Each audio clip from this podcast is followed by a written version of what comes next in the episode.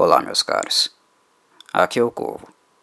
E hoje falarei um pouco sobre um pedaço de madeira que instiga a curiosidade e o temor de muitos, de acordo com a base cultural e crenças que compartilham.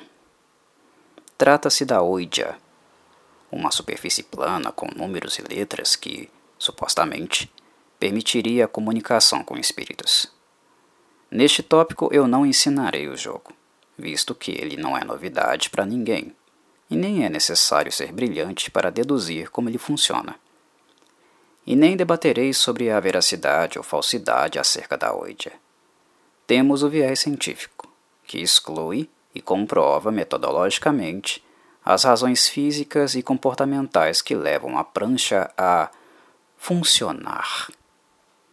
Parte do público mais religioso, principalmente de matrizes que compartilham da ideia de um mundo espiritual, tendem a se apegar a valores e crenças associadas aos seus dogmas e não dar muita credibilidade para um discurso racional e comprobatório, por mais que ele seja demonstrado a elas. Então, não tomarei o tempo de ninguém tentando fazer alguém acreditar ou desacreditar na oidia. Se sintam livres para se apegarem ao que lhe for mais conveniente. Meu objetivo neste tópico é algo diferente disso. Trata-se de fazer uma captura do efeito que a tábua, que deu as caras na segunda metade do século XIX, produz no imaginário popular, e como até hoje, depois de quase dois séculos, ela continuar aparecendo no mercado físico e sendo apresentada no cinema, por exemplo. Creio que a longevidade do objeto é algo relevante de ser colocado em pauta embora não seja assertivo creditar a ela a responsabilidade por ainda ser algo que desperta temor ou fascínio. Obviamente, é a crença popular ligada a várias vertentes que mantém toda a produção de significado que envolve a oidia, que dá a energia, o combustível que permite a ela resistir ao teste do tempo. Seja você quem for, e estando onde quer que esteja, em algum momento da vida, provavelmente, você terá se esbarrado com a oidia ou com algum tipo de formato ajustado dela, de acordo com a realidade em que você vive. Enquanto um produto mercadológico, que sempre foi comercializado, principalmente no setor de brinquedos, certamente a oidia é um objeto que não cabe no bolso de qualquer um, como a maioria dos jogos de tabuleiro que você pode algum dia ter desejado possuir. Para quem não sabe, o nome Oidia representa não apenas uma denominação, mas também uma patente. E este produto, exatamente por ser isso, um produto, sempre esteve associado a interesses comerciais. No seu principal momento de popularização, a Oidia era produzida e comercializada pela empresa Parker Brothers, Atualmente, os direitos de produção dela pertencem à Hasbro, uma empresa mundialmente conhecida no ramo dos brinquedos e que, provavelmente, caso tenha ou teve filhos, possivelmente ele deve ter aí na sua casa algum produto que é produzido por ela. Além do mais, é sempre importante lembrar que o mercado dos brinquedos nem sempre teve como público-alvo apenas crianças. Ora, isso seria um contrassenso levando-se em consideração quem realmente tem o poder de compra. São os pais, obviamente. São eles que possuem empregos estáveis, uma renda mensal e que podem fazer tal investimento. Neste sentido, o mercado dos brinquedos tem como princípio atender também aos adultos. Então, não se assuste caso você tenha algo também produzido pela Hasbro aí na sua casa. Por exemplo, um jogo de tabuleiro que, teoricamente, demanda um bom nível de raciocínio e abstração. Não se engane, os adultos também brincam, mesmo que muito raramente nas suas vidas estressantes e ocupadas, quase totalmente sugadas pelo trabalho formal. E eles também fazem parte de um nicho que é de extremo interesse deste mercado. Mas, como eu falo de mercado, preciso relembrar. Muito poucos podem cobrir os custos necessários para ter aquele brinquedo de desejo. Antigamente, víamos o carrinho de controle remoto ou Lego como brinquedos dos ricos. Hoje vemos os consoles, também conhecidos como videogames, ocupando este lugar, por exemplo. E chamou atenção para isso porque era normalmente na infância que a Ouija ou alguma adaptação dela costumava aparecer na vida das pessoas.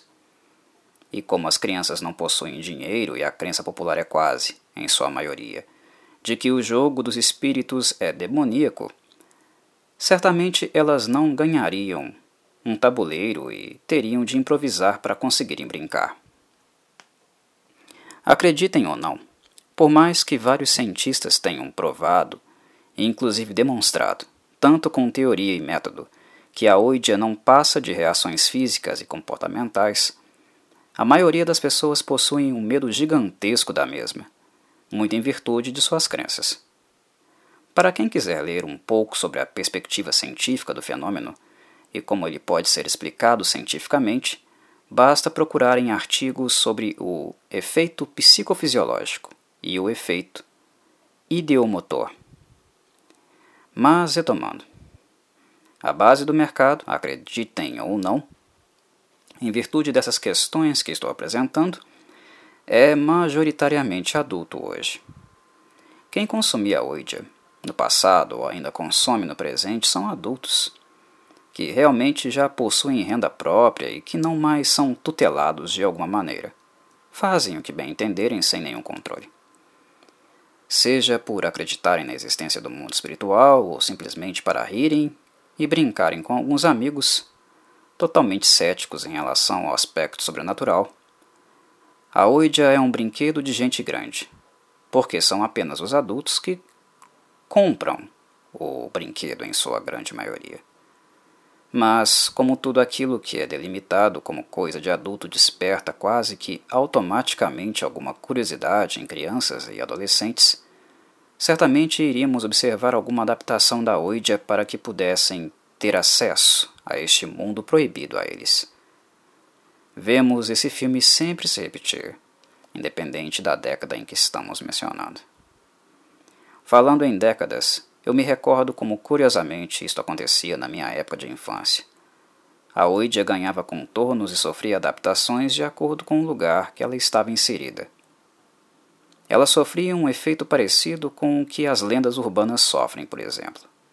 A Bloody Mary, americana, aqui no Brasil, rapidinho ganhou uma roupagem diferente, da loira do banheiro, e modificações tanto na forma como no conteúdo.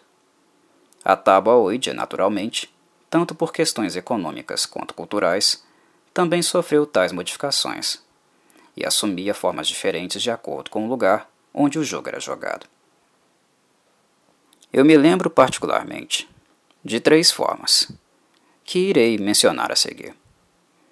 Uma delas que era a mais comum, envolvia aquele bom e velho instrumento utilizado nas aulas de geometria, com uma ponta de um lado e um grafite do outro. Sim, estou falando do compasso. É bom lembrar que na infância e juventude, as pessoas passam a maior parte do seu tempo nas instituições escolares. É onde de fato elas têm um contato maior com a socialização, onde fazem amizades e nos momentos ociosos, onde não há imposição da atividade escolar, como nos recreios, por exemplo, as crianças sempre procuravam jogar alguma coisa, brincar. E eu me lembro perfeitamente do tal jogo do compasso. Ele nunca foi uma febre. Era algo mais transitório. Ele aparecia de vez em quando. Os boatos e histórias corriam de boca a boca. E de repente, todo mundo estava em algum lugar jogando ou assistindo. Os curiosos eram a maioria, porque no fundo, em virtude da crença popular, eles tinham medo de jogar. Mas, ainda assim, eram curiosos. Curiosos demais para resistir à tentação de ver os outros jogando. Outra variação muito comum no Brasil era o jogo do copo. Este pessoalmente eu nunca realmente vi, mas acabei descobrindo seu modus operandi de tanto ouvir falar. Inclusive percebi a ênfase e comparação com o método do compasso. Muito em virtude do imaginário e da crença dos envolvidos.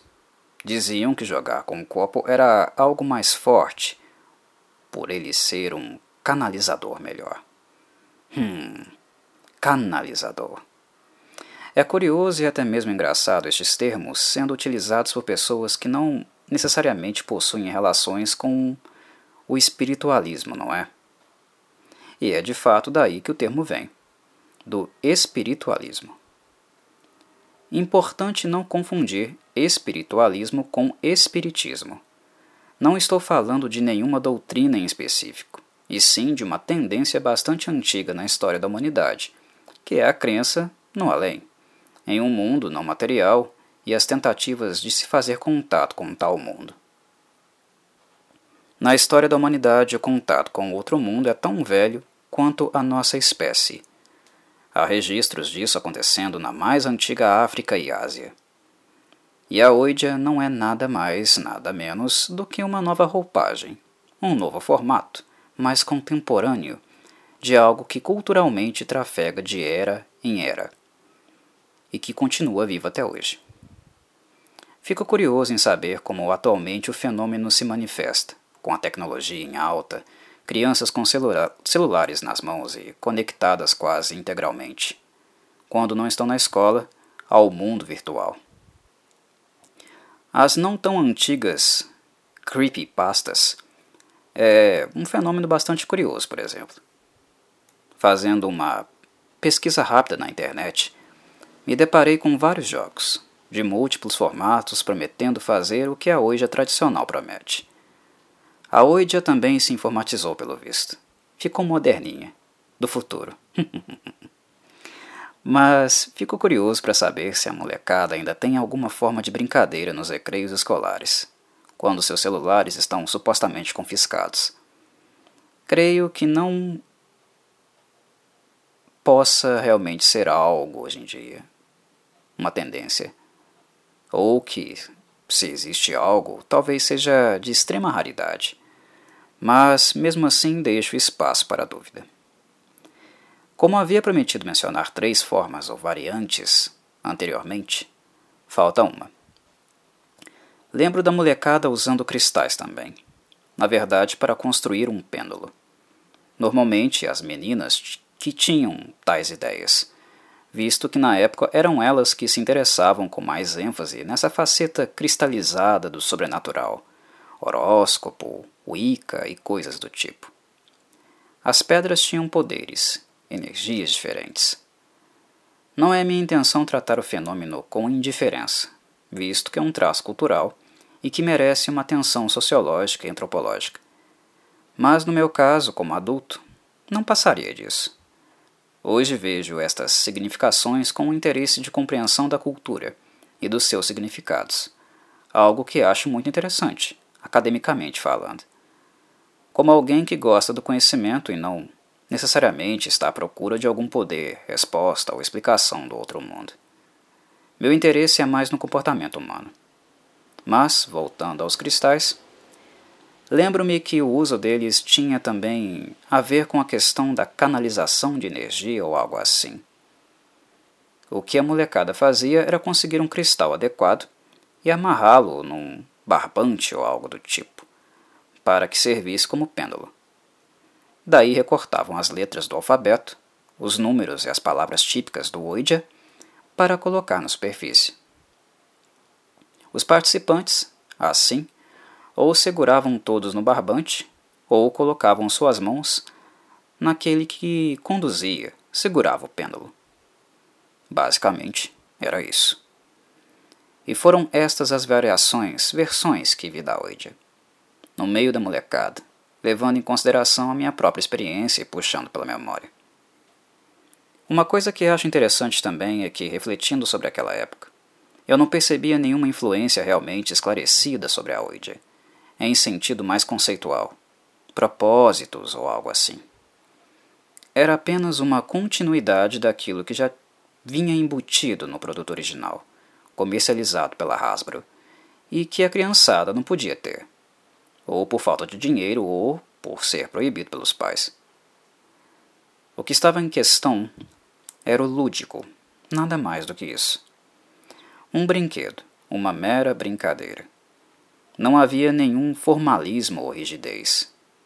Aquele formalismo presente nos discursos, nos dogmas dos verdadeiros espiritualistas e suas várias vertentes, como acontecia lá nos anos 1800, ou atualmente mesmo, principalmente entre aqueles que condenam tal prática. Ao contrário do que o senso comum possa supor, não são apenas os cristãos que condenam tal prática. Há muitas vertentes espiritualistas também que não enxergam a oidia com bons olhos, ou qualquer tipo de contato feito no intuito de uma mera diversão ou trivialidade. Mas o ponto que quero demarcar aqui é que a maioria da molecada não estava necessariamente influenciada por este discurso formal, e muito menos interessada por ele. Brincar. Brincar era tudo o que procuravam. Se divertir, assustar e fazer alguma troça entre si era realmente o objetivo deles. A influência do discurso formal se percebia mais externamente, justamente naqueles que tinham medo de jogar mas não se aguentavam de curiosidade quase sempre, timidamente, ficando ali por perto, tentando assistir. Confesso que eu, jovem e inexperiente, sempre tive os meus pés atrás. Sou brasileiro, e como brasileiro não era possível não ser influenciado pela cultura dominante do meu país, super religioso. Quando se é jovem e pouco letrado, a consciência de nós mesmos e do impacto que a cultura tem sobre nós é bastante limitada. Então, havia aquele embate de forças onde, por um lado, havia o desejo de diversão, e de outro, aquela incerteza marcada pela indagação do e se for mesmo verdade? Hum. O fato é que apenas me lembrar disso já me faz querer dar umas boas risadas. Porque, em retrospectiva, é como perceber que tudo aquilo que era invisível não tinha nada a ver com fantasmas ou espíritos, mas era na verdade o medo da molecada, onde a imaginação nos levava. Porém, creio que seja importante reforçar que a massificação e autoexposição ao objeto e à prática sempre cria um fenômeno um fenômeno diferencial que ou aproxima mais as pessoas ou, ou as repelem totalmente. E creio que, neste sentido, eu preciso muito falar do cinema e da importância dele no imaginário das pessoas. E falar de Oidia no cinema é quase impossível sem lembrarmos do filme The Exorcist, de 1973 conhecido no Brasil como O Exorcista, e inspirado no livro de William Peter Blatty, de mesmo nome, lançado em 1971. Meus caros, esse filme teve um impacto para o Ouija, no imaginário tão forte que não sei se as pessoas têm as reais dimensões do tamanho disso. E o mais interessante é que, diferente de filmes mais recentes, das últimas décadas, onde o Oidia está no centro das atenções, em The Exorcist isso não era a intenção. O fato de Reagan, a pequena menina vítima de uma possessão no livro e no filme, ter brincado com a tábua, não foi originalmente usado por William Peter Blatty para culpabilizar a Oidia por sua possessão. Ele tinha outras mensagens mais importantes que queria comunicar na obra. Mas ninguém se esqueceu. Nem de Reagan ou do tal Captain Howdy que ela costumava se comunicar na tábua.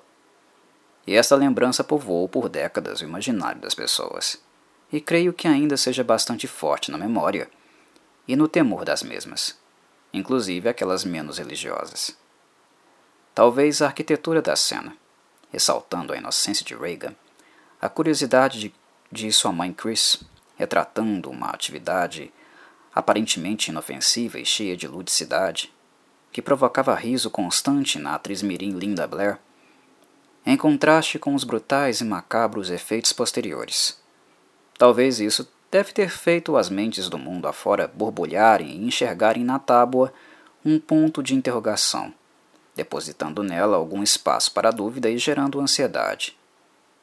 The Exorcist já tem quase meio século de existência, se levarmos em consideração o ano de lançamento do livro. E ainda assombra e reinscreve o significado da Oidia no imaginário popular. Mas se falamos do filme, acho que não poderíamos deixar de falar também de lugares onde a oidia é algo tão típico do cotidiano que sequer incomoda, exceto uma pequena minoria, que sempre existe, é claro. Falo de lugares onde a cultura introduziu a tábua, de alguma forma, no cotidiano, de uma forma mais intensa do que em outros lugares do mundo. O lugar que possui a maior tábua oide do mundo, adivinhem qual é? Sim, Salem, é claro. Em Massachusetts. Estranho se fosse em algum outro lugar, certo? Chamada pelo público local de Oi Jazila, clara comparação com Godzilla, ela foi pintada à mão por Rick Schreck e possui 294 metros quadrados. Em Salem, encontramos outros significados, uma outra forma de enxergar a Ouija, não vista em nenhum outro lugar do mundo. Como um monumento histórico, algo que diz da história da cidade, inclusive das barbaridades que foram feitas ali em nome de um fundamentalismo religioso, algo muito mais monstruoso do que qualquer demônio invisível e tagarela numa tábua. Em Salem, a Oidia virou registro histórico, e provavelmente Talvez seja grande o número de moradores que devem ter uma tábua dessas em casa. Talvez nem para usar, mas apenas como símbolo de pertença ao lugar, às origens, algo mais em nome da tradição. Falar do filme The Exorcist e de Salem é uma forma que encontro de exemplificar estes contrastes e diferentes conotações, e de ressaltar que, com diferentes sentidos e significados, a Oidia ainda paira no imaginário popular, em que talvez nele fique por muito e muito mais tempo, assim como o próprio espiritualismo, em sentido amplo, está na atividade humana mesmo com o passar de muitos e muitos séculos. O objeto fica, embora os significados em torno dele possam mudar, serem transformados em algo bem diferente do que eram na sua origem. Algo que a história como campo de conhecimento, no caso, revela sua importância para nos lembrar dessas transformações culturais e que também implicam na transformação física dos objetos, além das simbólicas. Creio que já tenha falado demais e não quero mais me estender. Por hora é só. Um abraço, meus caros. E até a próxima.